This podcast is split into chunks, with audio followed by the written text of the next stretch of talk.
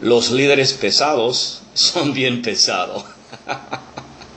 es importante que nosotros captamos como líderes el líder que lleva el peso del mundo sobre sus hombros como si fuera Atlas. no es un líder que nosotros queremos ver.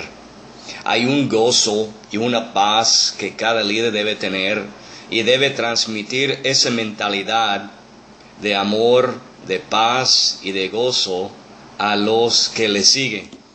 Como líderes, la manera en que yo enfrento las dificultades y los problemas revela mucho de cómo soy como líder.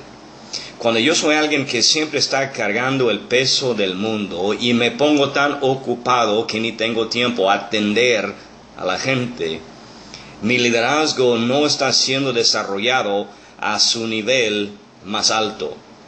Hoy en día la pregunta para nosotros es, ¿qué clase de peso estoy llevando sobre mis hombros?